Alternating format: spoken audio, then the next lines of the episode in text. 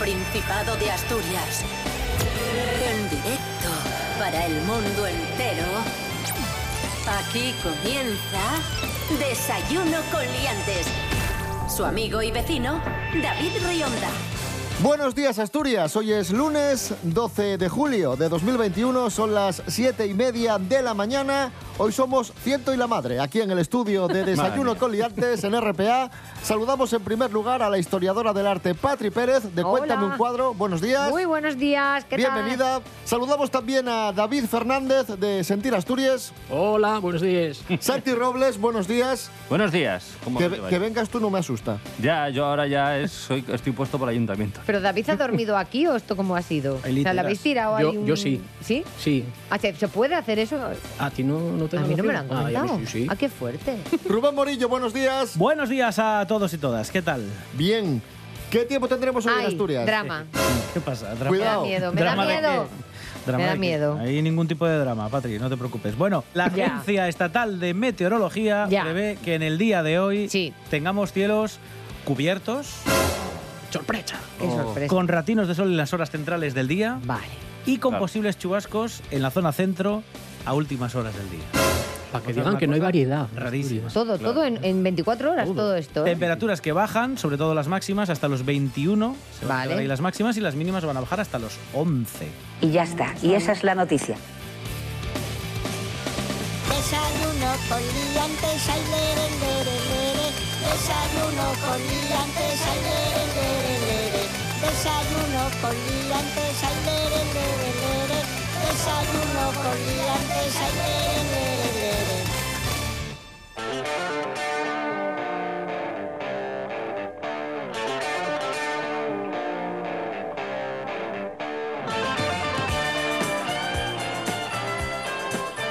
Comenzamos el programa de hoy haciendo un poco de haciéndonos un poco de autobombo porque RPA, la radio autonómica, la radio del Principado de Asturias, Sí. atención amigos, amigas, ha duplicado su audiencia. ¡Bravo! Ha crecido un 47% Mía.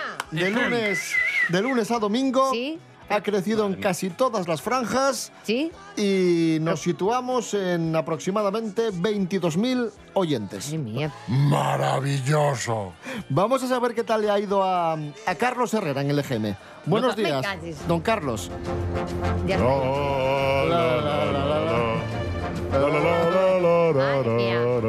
Esto es una sintonía.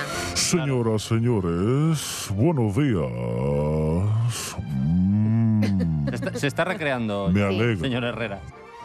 Claro, sí, yo qué también sé. te digo. Aquí Es, es está verdad, es verdad que ha prometido usted un jamón a cada oyente nuevo y No. por eso sube. Eso son tácticas de marketing, pero no es cierto. Me los quedo yo los jamones. Míralo. Qué simpático es, ¿verdad? Hombre, no lo sabe usted bien, Ay, señorita. madre mía. Carlos Herrera viene con una noticia, además de contarnos qué tal le ha ido en el EGM, viene con una noticia muy interesante Ojo, y es que se ponen de moda los cacharros en lata, las copas en lata. Madre mía. vermús, mojitos, Pero qué, ron fal- con qué cola. falta hacía para eso. Qué sostenible. Sí, Pues tampoco- ojo porque esto van a ser combinados Sí. de distintas marcas, aunque la pionera ha sido Bacardi Sí. y que va a distribuir en formato de lata de 25 centilitros estos cócteles, Pero estos 25 cacharros. no llena. Eso no Calla. ¡Cállese! Estos cacharros Cuidado que- listos, cuidado que las listos llevamos. para beber. Van a empezar con bebidas históricas como un martini, Bombay, mezclas con estas bebidas. Sí. Bueno, pues estos cócteles van a ser muy baratos. Los precios van a empezar en un euro con 99, por ejemplo, Muy bien. por un Bueno, martini bueno. fiero y tonic. Sí. Sí. Los caros van a costar 2,50 Sí. en lata también. Por Claro. ejemplo, por un Bombay Bramble Sí. o por ejemplo por un ¿Qué? Sapphire con tonic. No, no, no eso suena a lo típico que te tomas en copa de balón. Cuando ya llevas tu- Efectivamente, este chaval sabe. Un maestro este muchacho. Yo voy Claro. a sacar en lata también jamón Herrera Jamón en lata. Jamón a, Jamón mí, en a mí me jamón en tiene, ¿eh? Para Muy beber bien. jamón, Sí. beber tocino. Carlos Herrera, gracias. Señoras, señores, buenos días. Me alegro.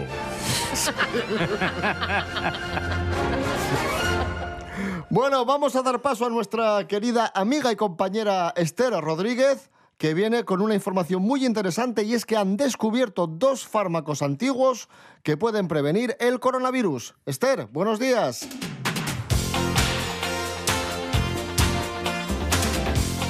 Hola, ¿qué tal? Muy buenos días a todos. Pues sí, David, como bien dices, el coronavirus llegó de repente y nos pilló desarmados, sin ni siquiera tener arsenal terapéutico para combatirlo. Sin embargo, durante todo este tiempo se han buscado tratamientos, unos nuevos y otros antiguos, para prevenir el coronavirus. Y lo cierto es que hay dos medicamentos antiguos que pueden servir. Se trata de dos fármacos utilizados para la artritis reumatoide y las enfermedades inflamatorias intestinales. Esta nueva expectativa surge a raíz de las investigaciones llevadas a cabo por científicos de la Universidad de Cambridge, que ya han identificado 30 proteínas inducidas por el coronavirus. Bueno, y es que además estos hallazgos ofrecen nuevos datos para comprender cómo interactúa el coronavirus con las células de las personas a las que infecta. Y esto muestra posibles objetivos terapéuticos que nos acercan más a acabar combatiendo la enfermedad o por lo menos a poder convivir con ella. Muchas gracias, hasta la próxima.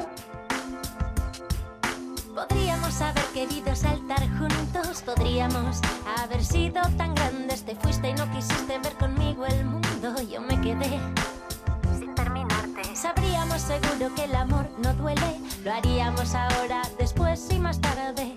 Lo que me va y lo que me enloquece. ¡ja! Solo tú lo sabes.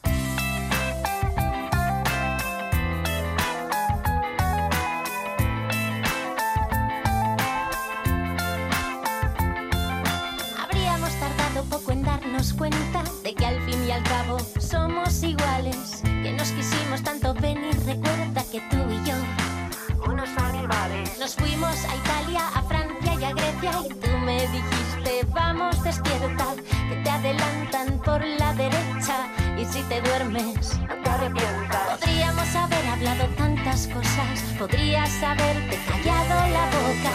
Dame un abrazo, un poco de tu vida,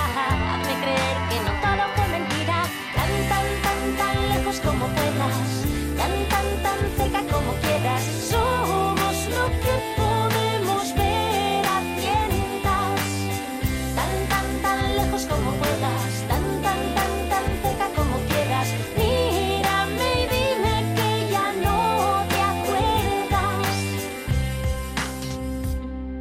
Ahí sonaba el patio de tu casa y la canción Podríamos. Esto es Desayuno Coliantes en RPA. Hoy es lunes 12 de julio de 2021. Es ciertísimo. Y vamos ahora con una noticia también muy interesante. Nos vamos a ir directamente a Caso y sobre Escobio, ¡Qué guapísimo! que estrenan app. ¿Cómo es esto, Rubén Morillo? Sí, es una aplicación de realidad virtual. Estas gafinas que te pones con las que Sí. puedes hacer, pues eso, y, y verte inmerso en, en mundos eh, digitales y videojuegos. Bueno, sí. pues ahora se va a adaptar para que podáis, con este tipo de gafas, con estas redes VR, que así se llama el proyecto, pues visitar algunos lugares de los ayuntamientos de Caso y Sobrescobio. Y no valdrá más ir.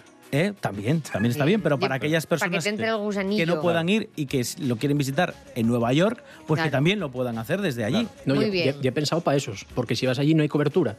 Entonces, Ah, claro, claro, hay no que, puedes, hay no que usarlo puedes. antes de ir. Claro, Muy claro, bien. claro, claro. El embalse de Ruseco, el lago Ubales o Soto son algunos de los parajes que ya nos ofrece eh, pues esta aplicación dentro del Parque Natural de Redes y que se pueden disfrutar con estas gafas de realidad virtual. Se van a ir añadiendo lugares, pero bueno, por ahora estas gafas van a estar disponibles si las queréis probar en la Casa del Agua de Sobrescobio y en el Centro de Interpretación de Caso.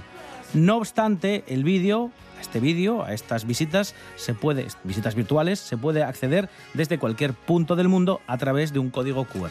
Qué guay, qué modernos somos, de verdad. Qué modernos. Tenemos ya las primeras impresiones de la gente que ha probado las gafas y esto es lo que cuentan de estas redes VR. De repente eres prácticamente Superman. O sea, estás en el medio del aire, viendo todo el lago, viendo las montañas.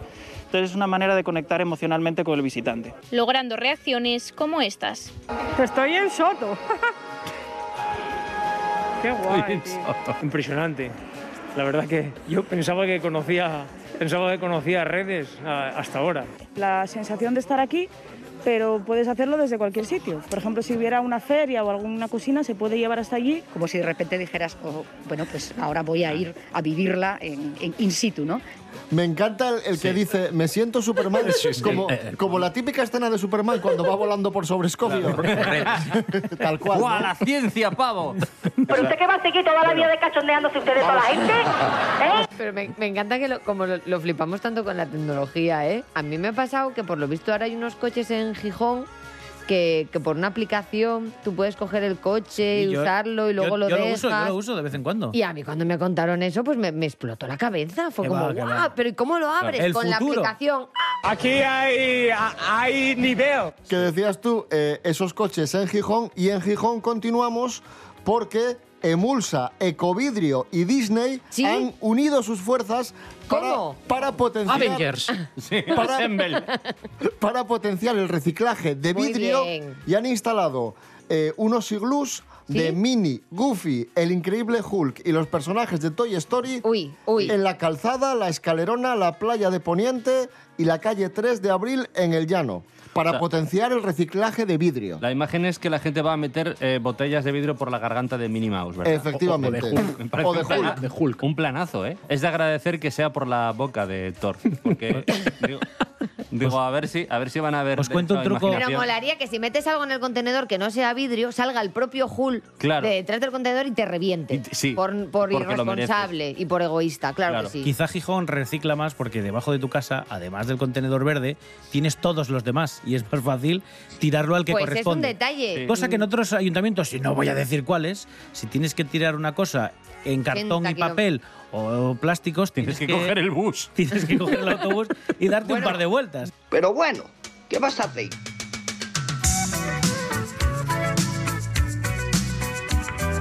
La semana pasada fue una semana triste, perdimos a la gran Rafaela Carrá y justo el mismo día eh, conocíamos que fallecía el gran director de cine Richard Donner, director de Arma Letal, de Superman, de Los Goonies, que fallecía a los 91 años. Y da la casualidad de que es el director favorito de nuestro colaborador de cine, Miguel Ángel Muñiz, Jimmy Pepín, que ha querido rendir un homenaje a Richard Donner en esta, en esta ocasión.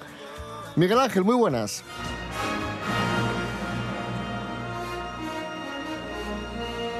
Pues sí, nos ha dejado a los 91 años el director Richard Donner, que bueno, ahí es poco, ¿no? Haber nacido en el año 30 y, hasta hace nada, pues estar todavía entre nosotros, haber sobrevivido tanto, la verdad que, que ya es una hazaña. Y bueno, Donner es un director, yo creo, particularmente importante para la gente que ha tenido su juventud o su infancia en la horquilla temporal que va más o menos desde mediados finales de los 70 hasta mediados de los 90 aproximadamente, ¿no? Cierto es que Donner ya había dirigido algún largometraje cinematográfico previamente, pero realmente es aquí en, los años 70 ya entrados cuando empieza a tener una repercusión ya muy importante, ¿no? Yo creo uno de sus primeros grandes éxitos eh, de público y de crítica, que es La Profecía. La Profecía con Gregory Peck y Lee Remick,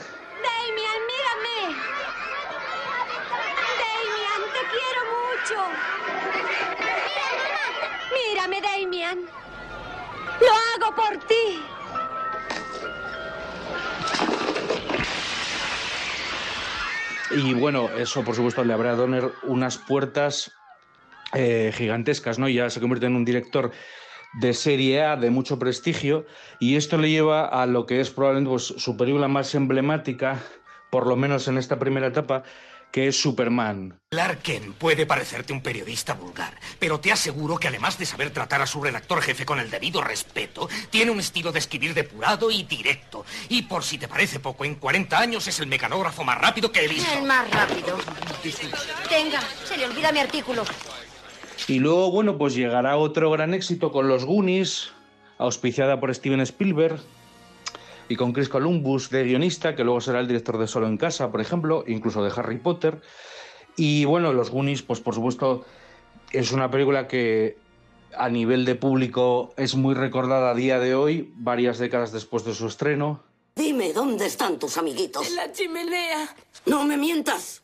En serio, fuimos a casa del padre de Mikey y encontramos un mapa que, que decía que aquí debajo había un tesoro. Vamos, no nos vengas con rollos, ¿eh? Oye, chico, habla de una vez. Quiero que nos lo cuentes todo. ¿Que lo cuente todo? Cuéntalo todo.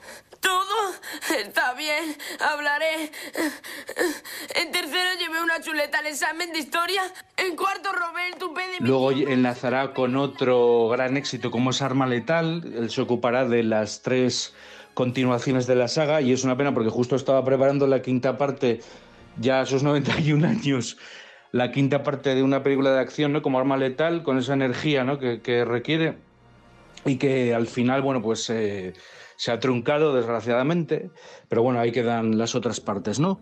Detesto tener razón. Deberías aprender a confiar en tu instinto, Murtaugh. Oh, Dios. Con frecuencia la primera impresión es la acertada. Echémosle un vistazo al eje. Me pregunto si habrá otra bomba ahí. ¡No lo toques! Solo estoy mirando.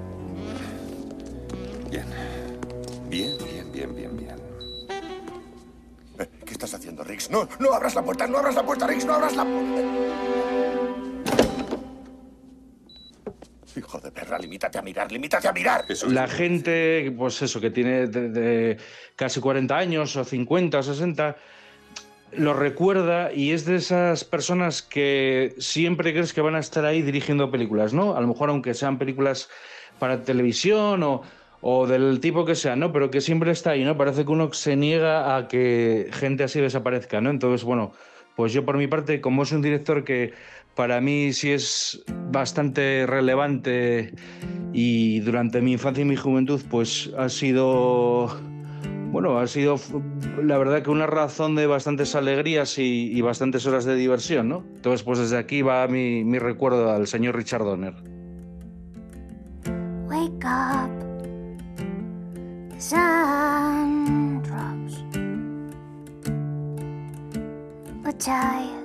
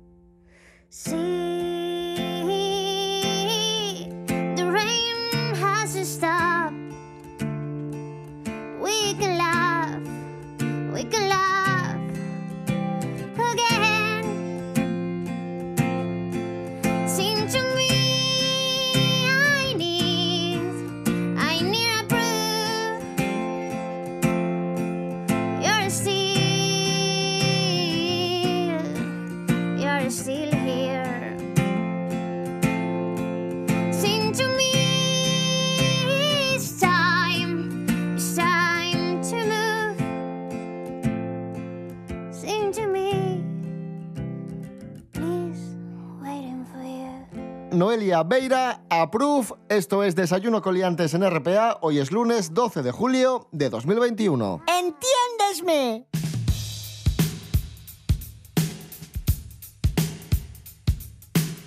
Un día como hoy de 1730, Lorenzo Corsini es elegido papa y como tenía nombre de piloto de motos, Lorenzo Corsini dijeron, papapa no vale este nombre. Y Claro. tomó el nombre de Clemente XII. Claro, porque los papas han sido muy de costumbres. Entonces hay muchos clementes, píos. ¿Cuál es el papa más importante de la historia del arte? Lorenzo Corsini. Cleme- No. Clemente, el del Parmar de Troya. ¡Como yo! En este caso, en este caso voy a hablaros de otro, por lo que sea, no voy a escuchar vuestras sugerencias, que es Julio II. Julio II fue el papa que patrocinó obras pues tan mm, nímeas como el techo de la Capilla Sistina. ¿Quién no ha ido allí a dejarse las cervicales, verdad? Claro. Mirando el techo. Yo. Pues hay que ir, que es un sitio monísimo. Vale. Le quedó a Miguel Ángel. Entonces el esfuerzo que hizo ese hombre para pintar toda esa superficie. El andamio ahí tirado. Claro que sí, que se lesionó el mi prove. Hay que ir allí. Entonces, Julio II, eh, como él lo que hacía era poner esperres, porque él no sabía pintar, tenía un poco de trauma. Y entonces él dijo, a mí Dios no me ha dado el don de saber hacer arte, pero tengo dinero para pagar a otros, para que lo hagan será por, por mí. perres. Claro. Entonces, ¿qué hizo Julio II? Pues una cosa, tú te das cuenta ahora cuando el gobierno hace obras, que te pone una valla allí, que pone esta alcantarilla, la hemos reparado, gobierno de España. Que dices Ah, pues cuesta lo- más la, la valla que has puesto que la propia alcantarilla que has Pues cambiado. esto lo hacía Julio Esto lo ya. hacía Julio, porque Julio II se llamaba Julio de la Rovere. Y Rovere, en italiano, que ya sé que estáis bien, pero os lo voy a decir yo, eh, significa roble. Entonces, si os fijáis, a partir de ahora fijaros... Era como tú. Cuando vayáis... Era Julio- Era Robles, claro, Santi- efectivamente. Santi Robele. Sí, sí. Claro, pues a partir de ahora, Santi, tienes que hacer como Julio. Eres anti primero Robert. Claro. Entonces, en el techo de la Sistina, fijaros que hay seres eh, desnudos con sacos de bellotas, que diréis, pero maldita sea, ¿por qué bellotas en el Génesis? ¿No? Seguro que estáis hasta ahora, pues, jamón. sin vivir, Yo, ¿no? yo no dormía. Claro. Vamos. Pues resulta que eso es un guiño que hizo Miguel Ángel al que pagaba, que era Julio II, para, en vez de marcarse un patrocinado por Julio de la Rovere, Mm. sembró todo el techo de bellotas, que como bien sabéis, son el fruto de los robles. Mm. ¿Podía haber puesto jamones? También. Pero quedaba poco integrado. Así que démosle las gracias a Julio II y sus bellotas A Chip y Chop también, que las cuidaban. Claro. por eh, esta gran aportación a la historia del arte, por dar perres para decorar el techo de la Sistina, entre otras cosas. Un aplauso para, Gracias, Julio. ¡Bravísimo! para Julio. ¡Bravo, Julio, bravo! ¡Bravísimo, bravísimo! El segundo Julio más importante de la Eso historia. es. Después de- Del de primero Salinas. nadie se acordó. No, yo iba a Ah. decir de Julio Iglesias. Ah, yo, Salinas, Es- Julio Salinas. es el primero, es el primero. A mí me echaron de la capilla Sistina. Este no lo traéis más, Es- eh, este chico, ¿eh? Desarrollalo. Sí. No. No, que ya lo contó mil veces y son siete minutos. Bien. Eh, ¿Cómo murió Jim Morrison? 50 años después debería estar claro. Pero los años, les pesquises ya internet, alimentaron la leyenda y el misterio. Arancha Margolles, buenos días. Buenos días, David. Estos días atrás cumplióse medio siglo desde que murió Jim Morrison. Bueno, ¿murió? ¿Cómo murió? ¿Y verdaderamente murió? Porque todas esas incógnitas, todas esas duldes son las que se planteen eh, para pa mucha gente y que están acabantes de ser publicadas nun libro nomado Jim Morrison, cuando la música acabe apaga les luces, que recuelle todas estas teorías al rodio de la misteriosa muerte de Jim Morrison. Murió a los 27 años y en el certificado de defunción únicamente pon que murió de un ataque cardíaco. Y es decir, como vamos morrer todos. ¿Qué fue lo que realmente causó ese ataque cardíaco? Bueno, la versión más extendida y que fue una sobredosis. Una sobredosis o una equivocación del astro musical al confundir heroína con cocaína, que ya hay confusión. En sin embargo, hay todavía mucha gente que dice que nunca ha muerto, que está escribiendo poesía, farto ya de tanto éxito como consiguió, y que realmente vamos a enterarnos de la muerte de él cuando, bueno, pues cuando finalmente acabe por morrer. Eh, según esta versión, tendría ahora unos 77 años. Y una versión todavía más irónica, todavía más, vas a permitirme la expresión, todavía más yoca, y que ya era una persona muy incómoda para el gobierno de Estados Uni- Unidos, eh, como fueron, por ejemplo, los hermanos Kennedy, Martin Luther King, Malcolm X, Janis Joplin, otra del Club de los 27, y Jim Morrison también. Y es decir, toda gente que murió de forma inesperada y que hay mucha gente que piensa que fue liquidada porque ya era, pues eso, muy incómoda. Ya me dirás tú a mí qué de mal podía hacer Jim Morrison, aparte de ser, voy a decirlo ya, un paisano bien guapo.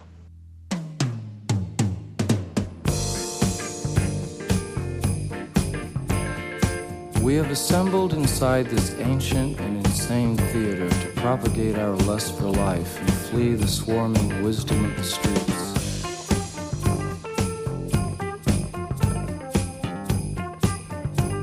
Barns are stormed, the windows kept, and only one of all the rest to dance and save us with the divine mockery of words. Music inflames temperament.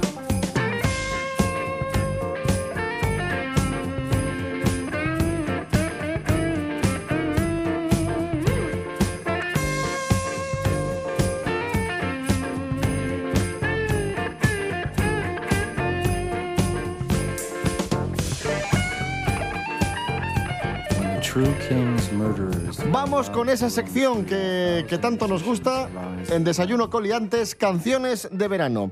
Consiste en lo siguiente, cada uno dice canción de verano que recuerde y, y hace su intervención, un recuerdo, lo que, yo qué sé, lo que le sugiere esta canción, Vale. etcétera. Bueno, Vale. tampoco hace falta que sea, sí, tienen que ser recuerdos con unos mínimos de, de decencia. Efectivamente. Eso es, Sí. porque el verano, cuidado, ¿eh? Claro. Venga, Cuidado. Patri Pérez, empieza tú. Vale, eh, yo quiero empezar con una canción maravillosa de esas que nos ha regalado eh, el verano, que traía coreografía, Uy, uy, como buena canción Uy, del uy, verano, Sí. que había que saber bailar.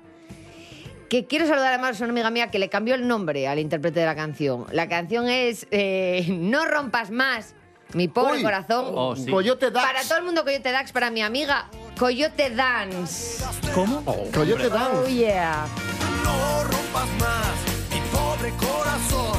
Te estás pegando justo, entiéndelo. Si quiebras poco más, mi pobre corazón, me harás mil pedazos,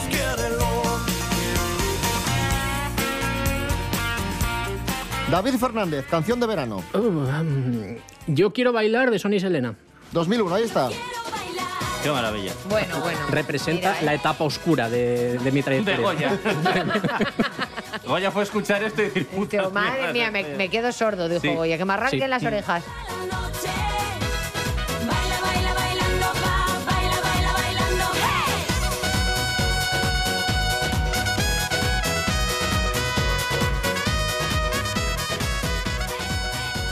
Yo me vengo a Y Asturias. sin autotune. Me vengo a Asturias con una de las canciones que más sonó en el verano de 2006, Nacaleya de la Bandina.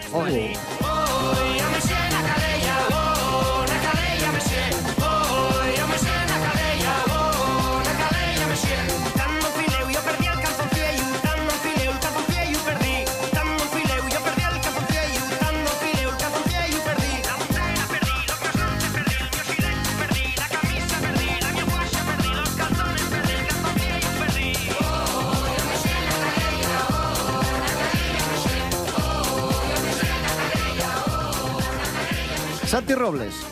Hay una canción que en realidad la, la escuché muchísimo en verano, pero no creo que fuera una canción de verano, que era Odio los pasodobles de los ilegales. Iba escuchando eso en una cinta grabada en el Lancia de Edra de mi primo, eh, yendo a la degollada. No es lo más veraniego que habéis escuchado nunca. Maravilloso, Vamos, es a, a mí me, me evoca playa y mojito. Sí, sí, sí, sí, sí.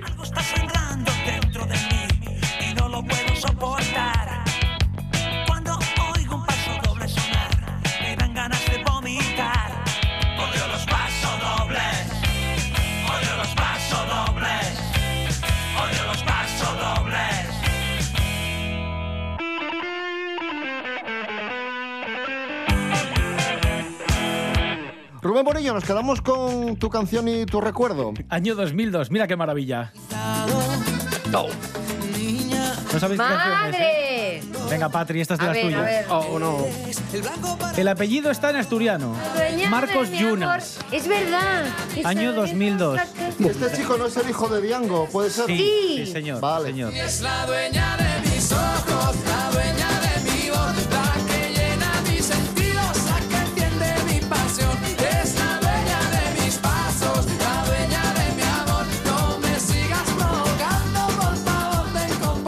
Pues nos quedamos con Marcos Yunas, volvemos eh, mañana a las siete y media de la mañana. No te rías que fuiste tú. No, pero es que si lo llego a saber, elijo otra. si llego a saber que soy el último, bueno, en fin, nada. Rubén Morillo, hasta mañana. Hasta mañana a todos, chao. Santi Robles, gracias. Gracias a vosotros. David Fernández, muchas gracias y vuelve cuando quieras. Venga, hasta mañana. Ya que sube la audiencia, gracias a hombre, vamos. Y, y- y eso que no me ven, que ya la radio. Patri Pérez, gracias. Un abrazo.